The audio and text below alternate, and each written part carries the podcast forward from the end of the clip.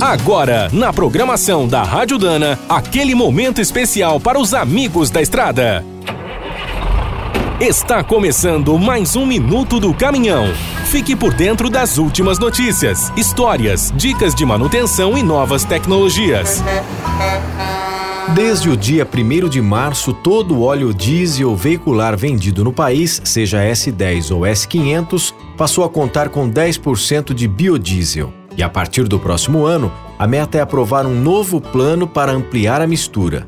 Um combustível B20 pode chegar aos postos até 2030.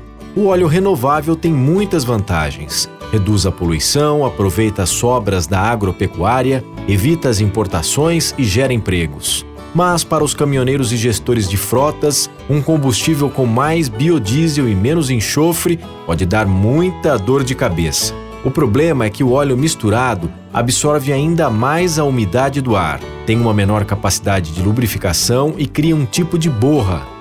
Esse combustível precisa ser transportado corretamente, armazenado em tanques limpos e consumido em menos de 30 dias. Como é difícil encontrar todos esses cuidados ao rodar pelo Brasil, as falhas nos sistemas de alimentação estão cada vez mais comuns.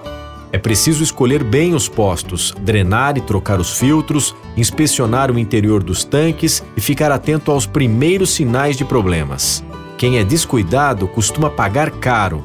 O biodiesel pode entupir os filtros e causar danos graves nas bombas, válvulas e injetores. Quer saber mais sobre o mundo dos pesados? Visite minutodocaminhão.com.br. Aqui todo dia tem novidade para você. O Minuto do Caminhão é um oferecimento de Spicer. Há mais de 100 anos, a marca dos cardãs e eixos que não ficam pelo caminho. Quem é do trecho já sabe, para ficar bem informado, a Rádio Dana é sempre a melhor sintonia.